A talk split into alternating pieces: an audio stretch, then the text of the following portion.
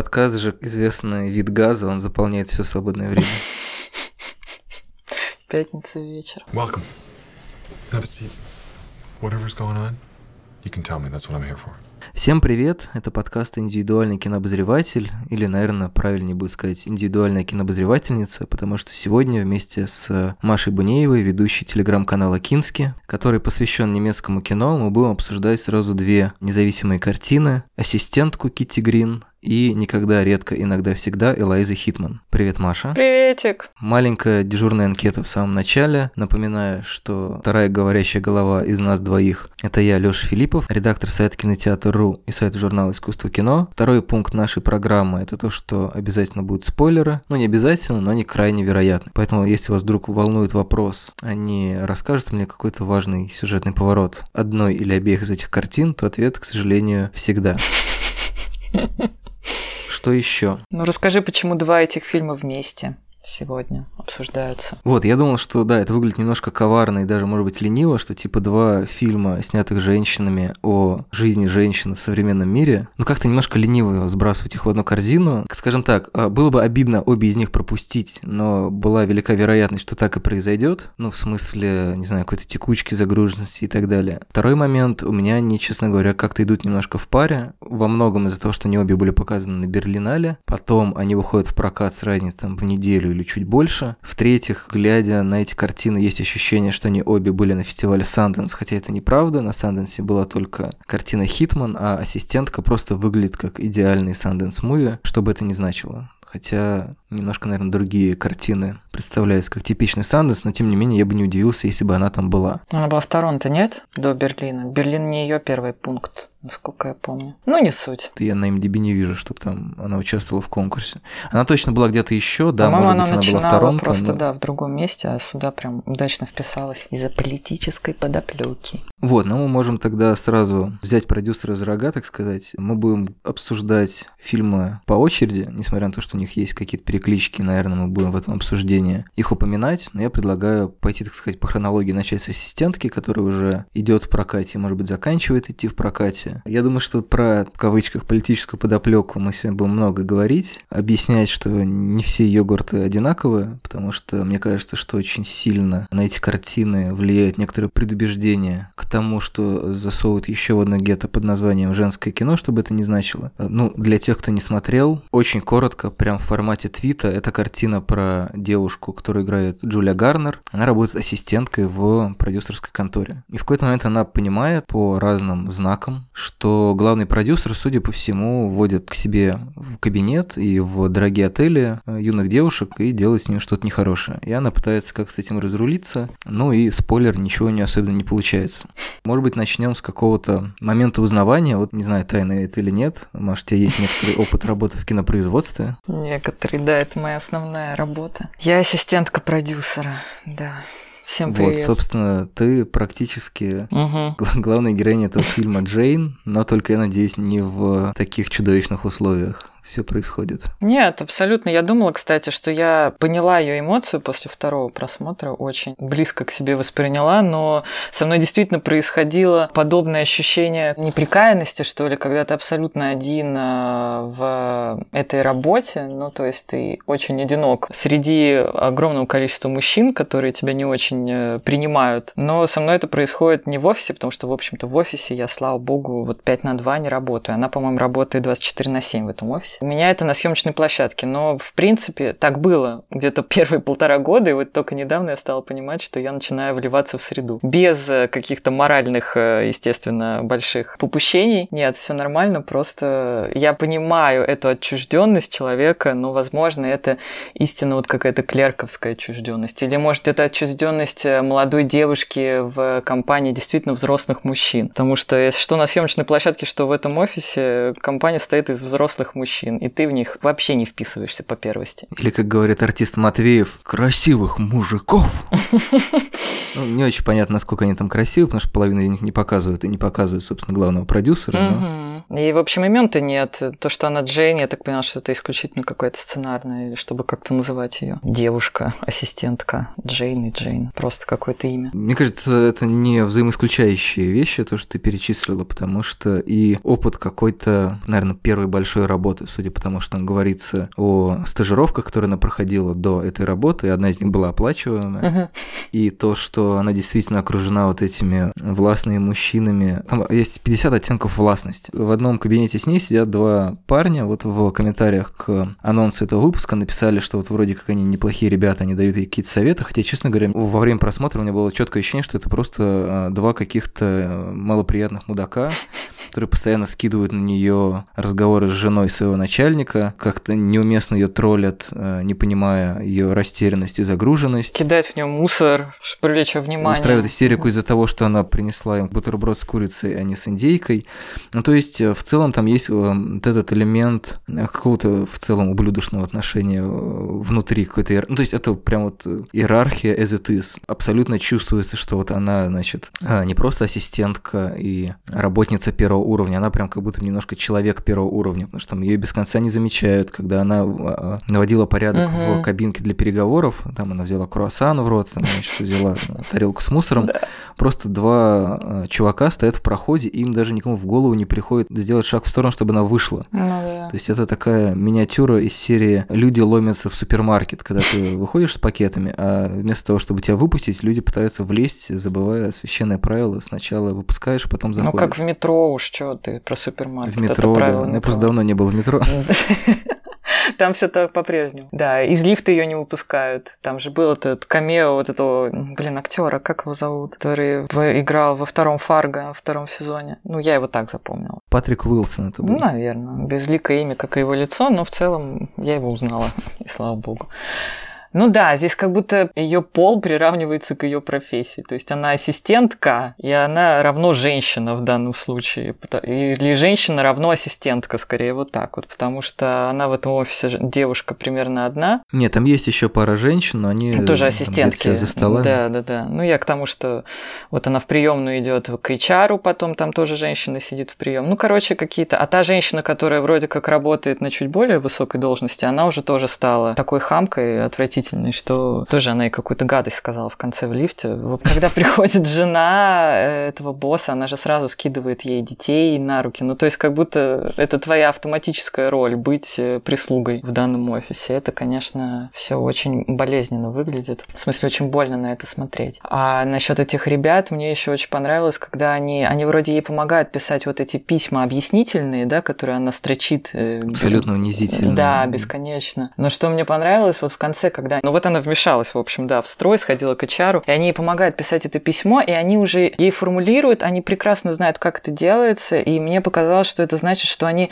просто помнят свои такие ситуации, как они строчили точно такие же объяснительные, они помнят наизусть, как это делается, потому что, возможно, когда они начинали, они тоже были более живыми людьми, и, возможно, они тоже делали кучу ошибок в человеческом ключе нормальных, но в конторе, в структуре, в индустрии неприемлемых, и, возможно, они, у них сохранился какой-то зачаток э, человечности, и вот именно что они помнят наизусть, как это надо делать, мне почему-то подсказалось, что, наверное, когда-то они были примерно в похожей ситуации, хотя бы на начальном этапе, вот, на нижней ступени этой лестницы карьерной. Даже вот отсутствие главного босса, самого главного босса, как сказал Ларс фон Триер, а, и то, что он существует только в виде голоса из телефонной трубки, Мгм. он же там постоянно отсутствует. Мгм. Ну, если немножко добавить этой вроде как довольно реалистичной картине какой-то мистический, скажем, дух, довольно любопытно, что это действительно выглядит немножко как э, голос в голове, что вот есть некоторый неписанный список правил, и обычно отсутствующего героя сравнивают с Харви Вайнштейном, и, честно говоря, у меня ощущение, что по первым анонсам фильм чуть ли ну, продвигали как вообще типа документальный фильм о помощнице Харви Вайнштейна, хотя там нету никаких указаний на это, там какие-то выдуманные афиши висят на стенах Да, ты гуглил их?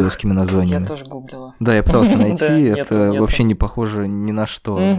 А, Но он действительно присутствует в таком а, незримом духе, что ну, понятно, что любой начальник, ну, там, рыба гниет с головы и так далее, что он поддерживает какие-то определенные отношения, и видно, что там есть такой еще смурной дяденька, которому нужно было куда-то с ним ехать Угу, и да. он абсолютно несчастлив от этого. Видно, что там все оказываются вот в ситуациях, в которых им бы не хотелось оказаться, но тем не менее они как-то с этим мирятся, перекладывают это немножко друг на друга. Ну и такая картина Брейгеля «Большие рыбы поедают малых» получается. И мы можем, соответственно, таким образом додумать, что это не только проблема в там, одном конкретном человеке или в том, что вот эти ребята из офиса, они на самом деле утырки, а продюсер, он, не знаю, дьявол.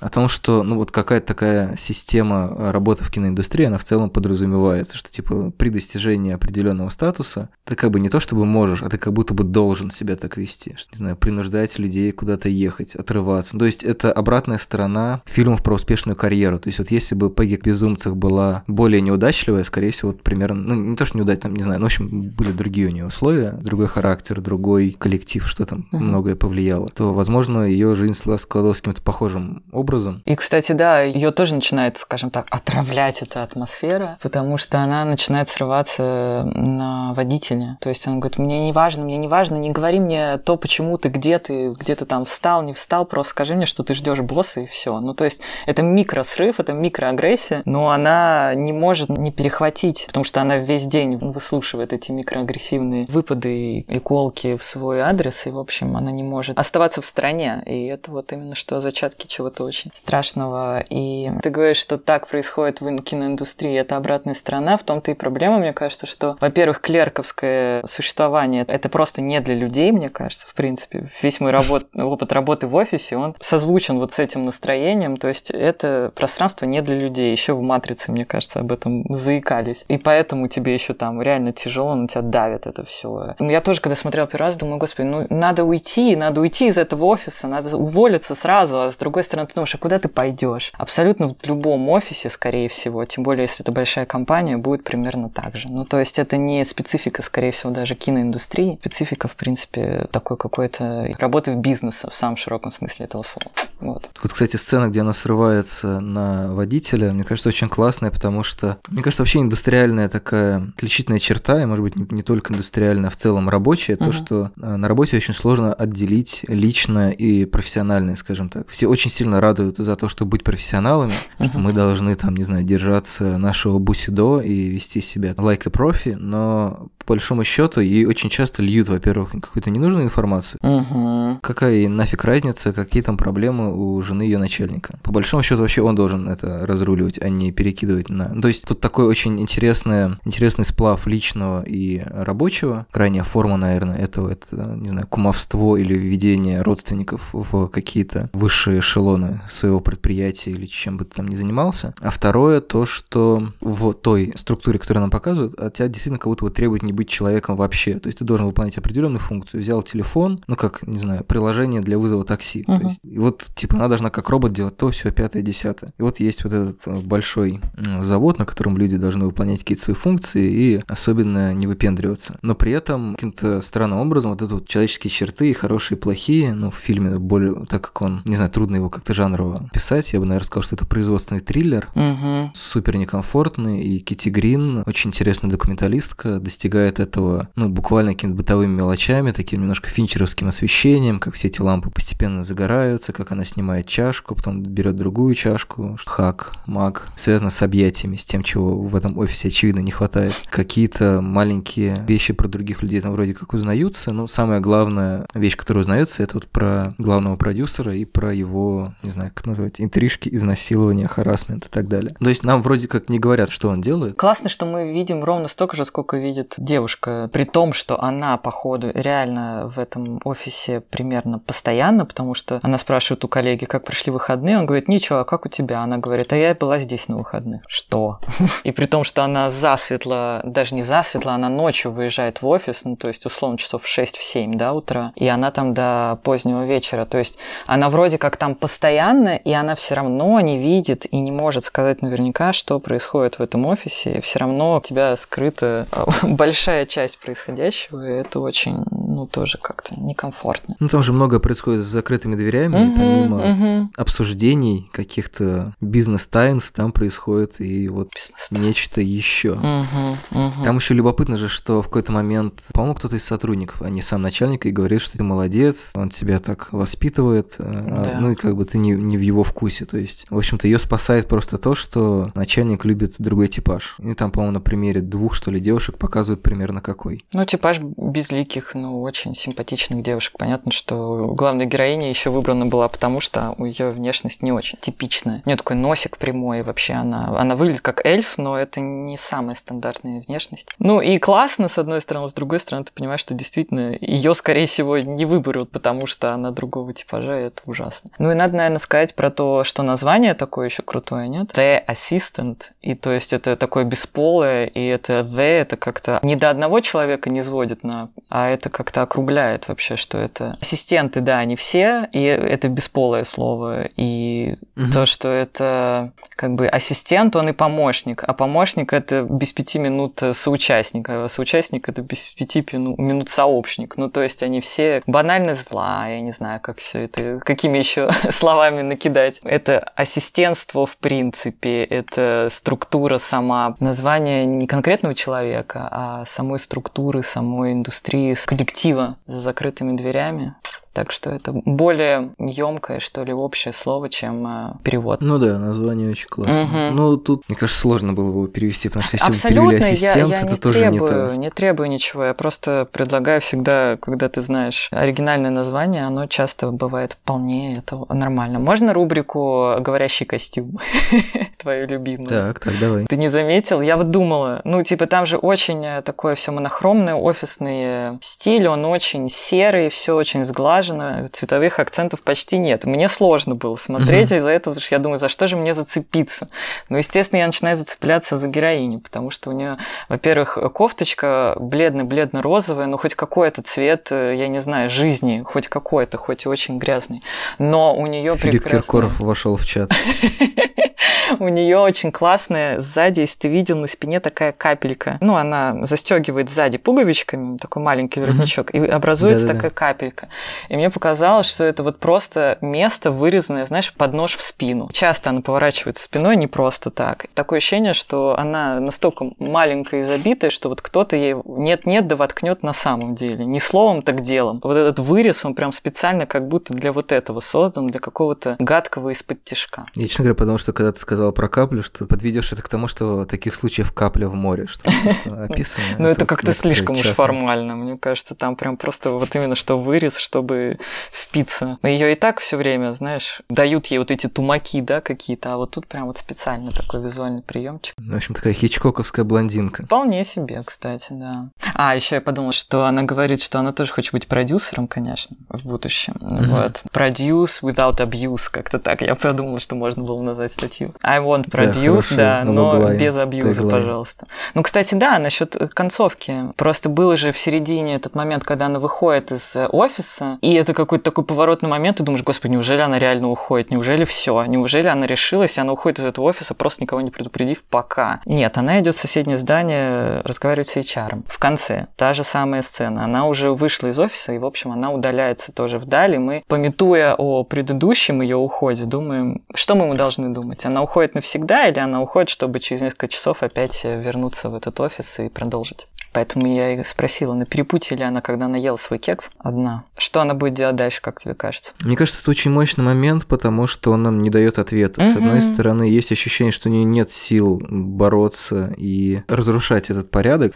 И как бы уходить ей тоже не очень хочется, как ты говорила, потому что не очень понятно, куда идти. И с третьей стороны, там же очень интересны вот эти разговоры с родителями. Угу. Потому что когда она первый раз звонит маме, она такая типа, да, ты в офисе, ты в офисе. Но надо перетерпеть, она же только начинает, она попала в хорошее место. Понятно, что первые месяцы это акклиматизация. В общем, все опять же очень настолько двояко, поэтому и страшно. То есть, если немножко пофантазировать, можем предположить, что ее родители на самом деле ровесники этого продюсера. Мгм, мгм. И вот это вот э, перемалывающее вот это устройство, которое делает из э, людей, которые задаются вопросами, а почему так происходит, тех, кто к этому привык, ну, типа, так принято. Мгм. Окей, мы сами через это прошли. Ну и они как-то не очень, наверное, чувствительны к этому, или не всегда могут отличить период акклиматизации, от периодов, как говорится, токсичной обстановки, из которой нужно стремительно бежать в какую-то Мгм. хотя бы менее токсичную. Мгм. Тут такой мостик, соответственно, уже к фильму Элайзы Хитман. Мне кажется, что как раз одна из отличительных черт обеих этих картин вот в том, что они задаются вопросом, ну, таким очень простым,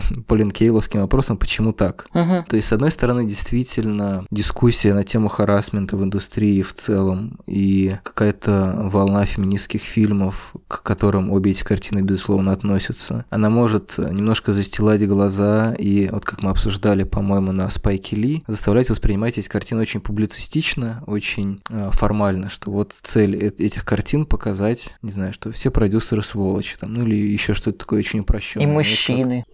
ну, мужчин в особенности, Да. да. Как э, Маша перечислила в начале, то, что это вещи, которые с одной стороны, ну, то есть они очень плотно, на самом деле, смыкаются. То, что это жуткий триллер, и действительно так. Мне кажется, что обе картины характеризуют словом некомфортно. Тебе некомфортно по разным причинам, потому что в первом случае, мне кажется, ты испытываешь дискомфорт, связанный с каким-то страхом, то есть тебе очень тревожно. А во втором, э, я уже говорю про никогда, редко и надо всегда, ты испытываешь, ну, не знаю, некоторое отчаяние, потому что, ну, вот, героиня оказывается в ситуации, в которой непонятно, что делать. Очень много универсальных каких-то вещей. Ну, есть какая-то, мне кажется, очень критическая оптика на такие фильмы, как «Ассистентка» или «Никогда, редко и надо всегда», что это вот, не знаю, некоторые новомодные приблуда, фемоптика и так далее, но там супер много точек соприкосновения для зрителей, не знаю, любых гендеров, э, возрастов и так далее, из любых стран, поэтому, мне кажется, странно фокусироваться только на этом. Ну, то есть, может быть, это именно переживание героини с ее опытом, это ключевой момент, но, тем не менее, там очень много вещей и технических, и художественных, и каких-то маленьких э, наблюдений. Вот то, что мне нравится в обеих картинах, это вот какие-то маленькие детальки, Мгм. там вот эта кружка, Мгм. капелька, как ты заметила. А, еще там были эти хлопушки, хлопья Fruit Loops. Да, очень пестрые. Да, я смотрю классные хлопья, думаю, сразу захотелось. Потом я прочитала, что к ней подходили просто после показа и спрашивали, как вы узнали, у нас в компании у Вайнштейна были Fruit Loops. Как вы вообще, откуда? Понятно, что она и сама их подбирала, что это был, наверное, художник по реквизиту, и, конечно, эти хлопушки выглядят намного класснее, чем обычные, ну, не знаю, кто еще, Несквик, Спонсор подкаста «Хлопушки». хлопушка Любятова, да. Слушай подкаст и ешь хлопушки. В общем, детали, они иногда совпадают просто до дрожи, странно. Да, да, вот как раз детали, мне кажется, детали вообще отличают любую публицистику от какого-то более, не знаю, личного, Ну и на болезненного спайке... высказывания. Да, мы Да, ну, в вспоминали.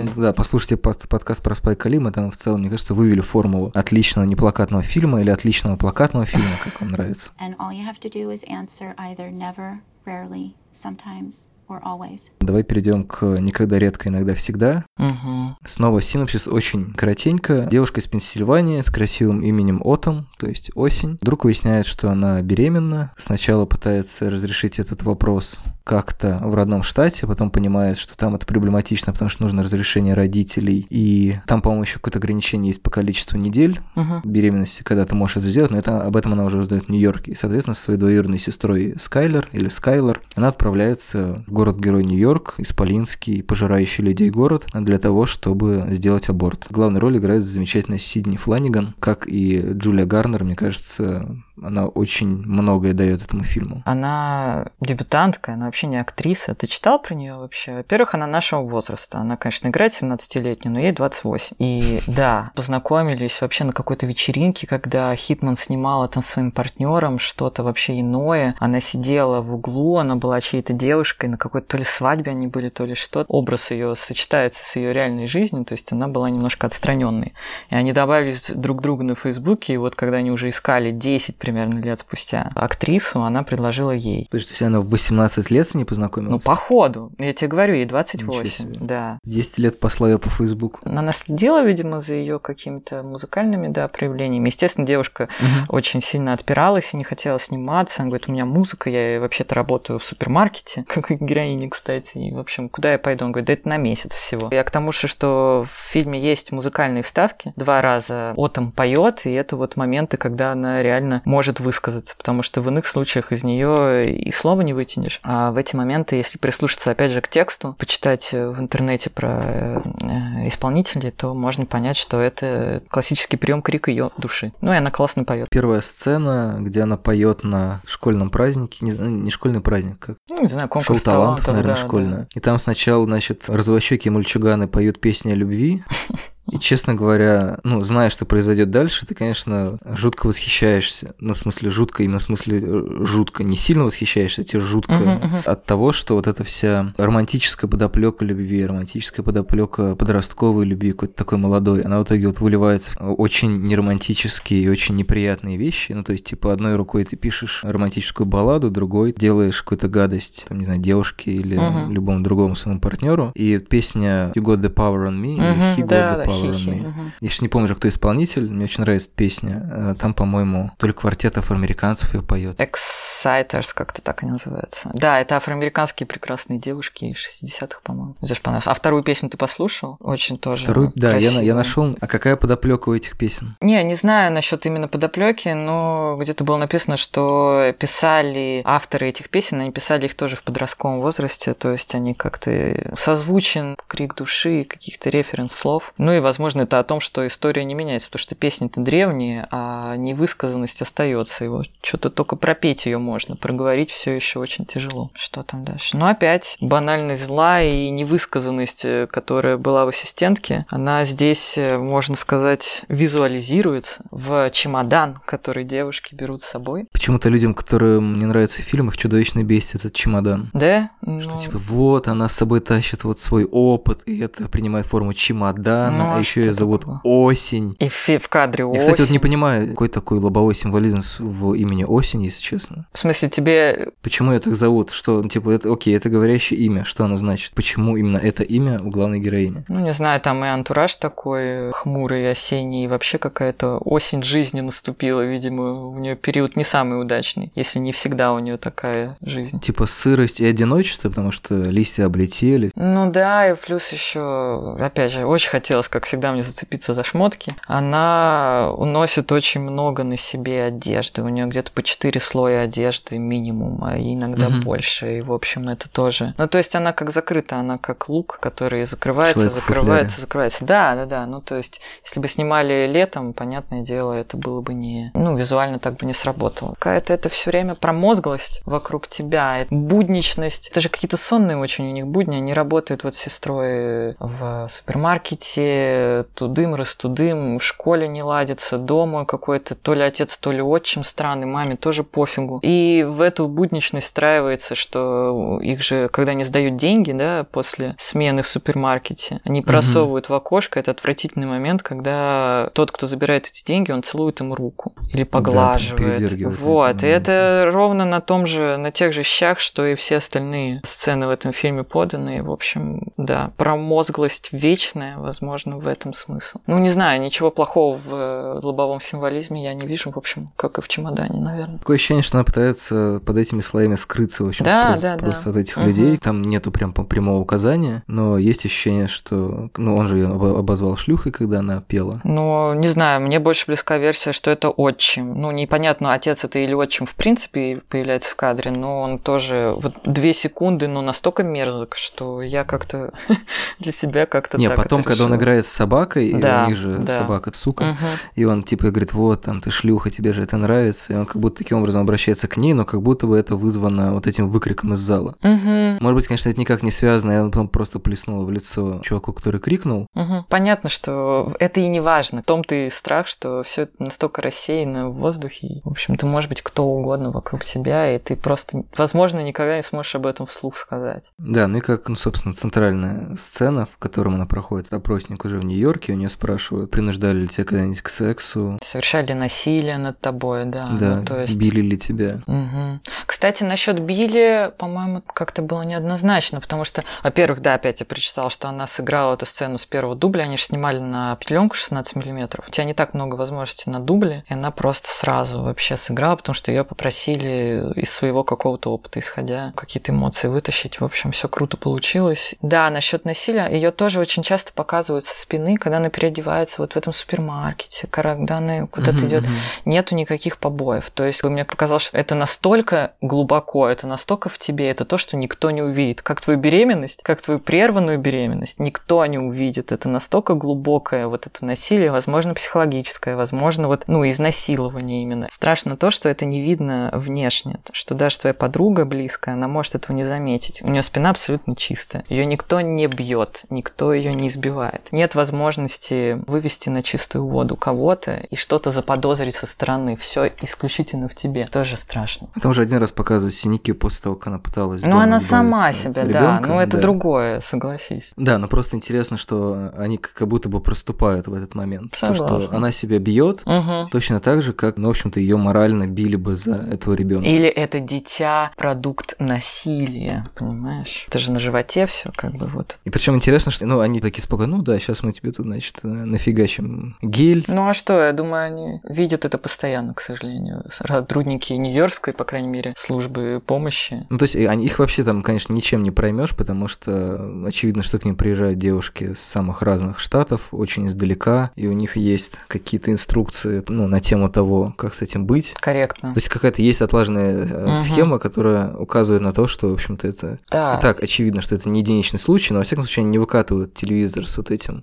пожилым дяденькой из Было э, классно. фонда защиты жизни, или как это называется, и он такой типа, а вы знали, что эмбрионы уже все чувствуют и даже думают. Да-да-да. Там у них есть ногти, это убийство. Ну это ужасно, правда. Про видимые травмы, видимые ранения, там же довольно, мне кажется, интересная сцена, когда на самом начале делает себе пирсинг ноздри, как будто бы, ну, с одной стороны, она таким образом обозначает Изменения.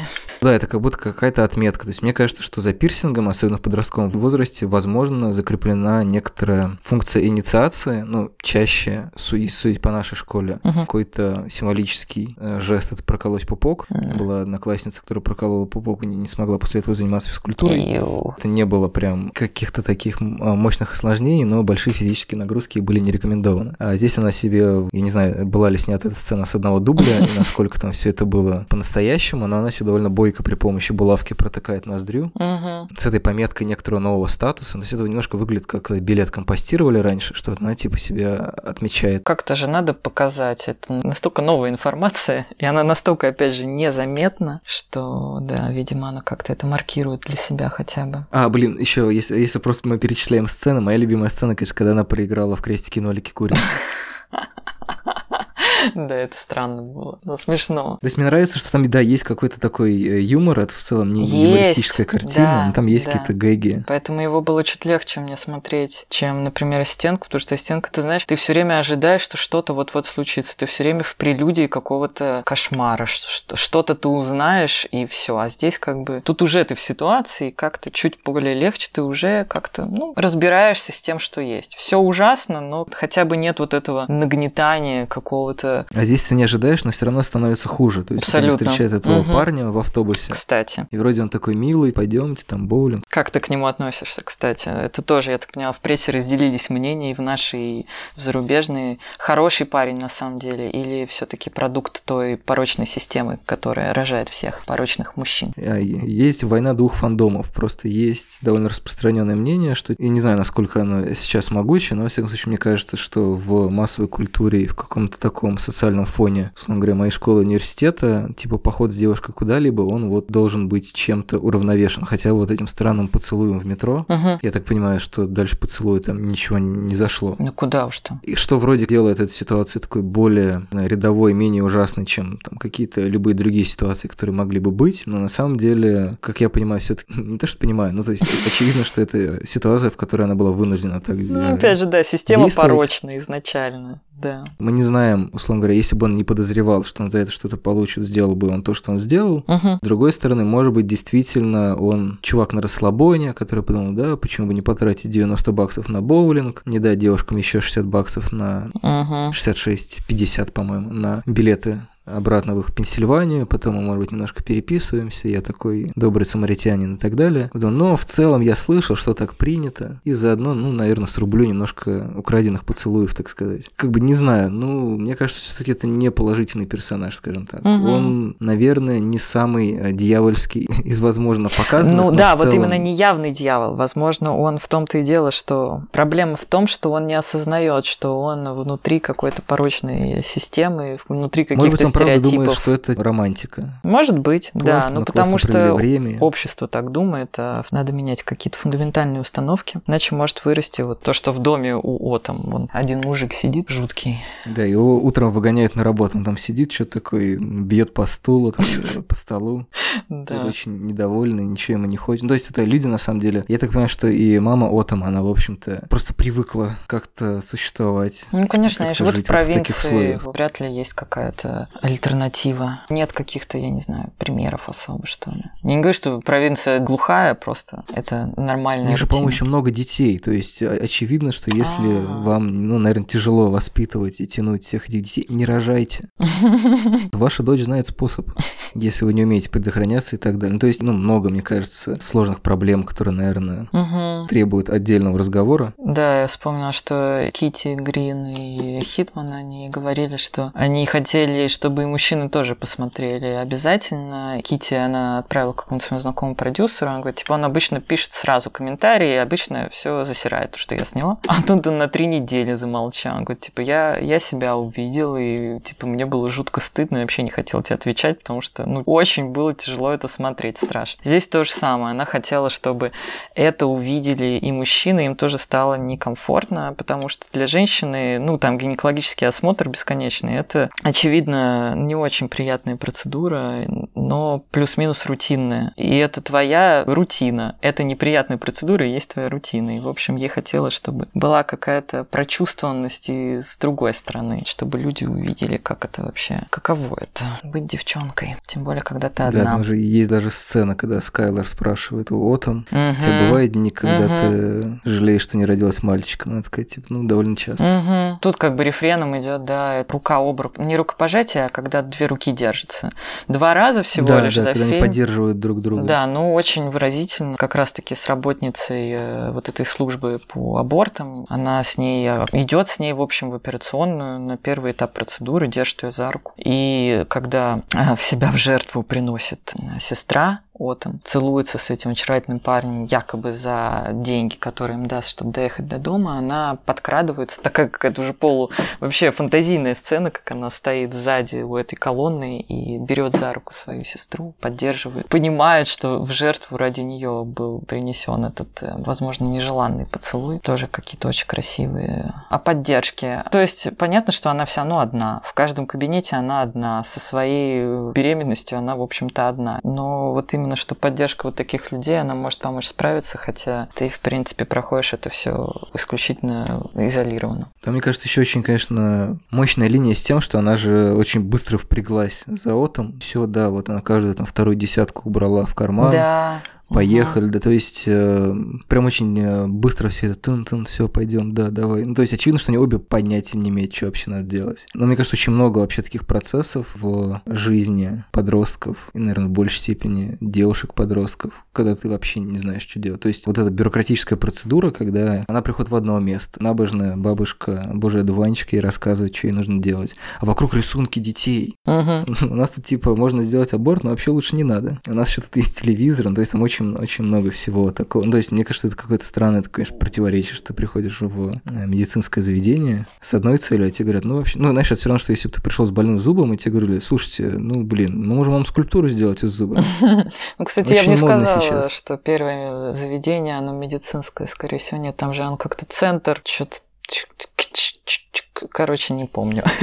Мне почему-то показалось, окей, что может это быть- не... может быть, я Может быть, путаю. я путаю, ладно, не суть. Ну, в общем, да, как-то, видимо, все это еще связано с некой провинциальностью этого места. Простите, что я на этом педалирую, но... И я, кстати, не поняла, они ошиблись или они специально сказали ей неправильный срок, потому что, простите, даже на УЗИ видно, что это ребенок не может быть. Какой они сказали там? Восьминедельный? 10 Там недель, уже там уже вообще оформившийся ребенок. Я, конечно, не спец по УЗИ, но, блин, там видно, что уже серьезно все. То есть, по-моему, они соврали. Ну, мне кажется, специально, чтобы если бы она... Ну, не успела она бы пошла- просто. Мгм. Да, да, да, да. да. Это жесть, это жесть. Да, да, хорошо. Она проходит все ады канцелярии. Ну, как бы никто, мне кажется, не готов к этому говну, я к этому просто веду. Абсолютно, да, да. Это все откладывается, откладывается, это все так долго. Но конец, наверное, плюс-минус Там все-таки есть конец. Она наконец-то прикорнула в автобусе обратно. Во-первых, они нашли способ поехать обратно. И она как-то начала засыпать, мне показалось, что какой-то хороший знак, что она наконец-то расслабилась и успокоилась. И до этого еще была сцена, когда они едят булки в кафе, и, как я прочитала,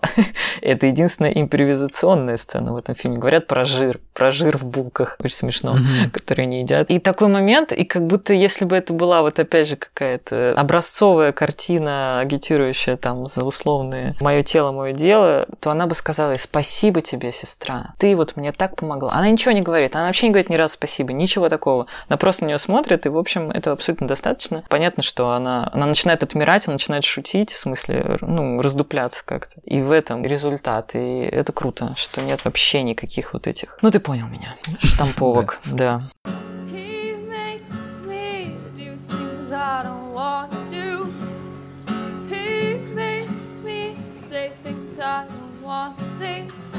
В качестве завершения я еще на самом деле думал над такой вещью, которая немножко объединяет эти картины. Ну, в общем, можно, наверное, перенести сюда ту же мысль, которую я озвучил в ассистентке о том, что какой-то такой очень человеческий акцент, несмотря на то, что, может быть, э, за счет тех событий, которые, ну, там очень плотно все по событиям, там за три дня у них много всего происходит. Мгм. И те вещи, которые, возможно, для героини уже являются частью жуткой рутины, показаны. Ну, поцелуй рук, тот отец, который все время шеймит свою собаку, и, ну, ну, видимо, всех, и так далее. То, что это показано такой концентрации, что, не знаю, наверное, в некоторых случаях это может вызывать какое-то отторжение, что типа вот сгущают краски. С другой стороны, мне кажется, еще, конечно, очень интересная, важная часть этих фильмов, то, что они не требуют какого-то какого-то кинематографического бэкграунда, скажем так. Ну, то Мгм. есть, если для раскодирования Чарли Кауфмана там полезно в чем-то покопаться, хотя тоже не обязательно. Здесь, мне кажется, это не обязательно совершенно, потому что ты можешь эту картину прочувствовать, почувствовать себя в Согласна. чьей-то шкуре. Интуитивно очень хорошо считывается, да. Одна из таких примет, наверное, какого-то современного кино, какого-то условно нового кино, которое уже не играет с тобой с кодами, а дает тебе некоторый experience, который ты либо получил, либо не можешь получить. Все равно тема, не знаю, власти, насилия, иерархии и так далее, она, ну и до MeToo она больше поднималась, мне кажется. А все-таки тема абортов, ну вот сейчас я, например, на фестивале в Торонто посмотрел фильм О, «Фрагменты женщины», когда у пары Мгм. родился ребенок и тут же умер. ой. Ну, фильм, завершающий трилогию, скажем так. Та, те два фильма, которые мы сегодня обсуждаем, вот он мог бы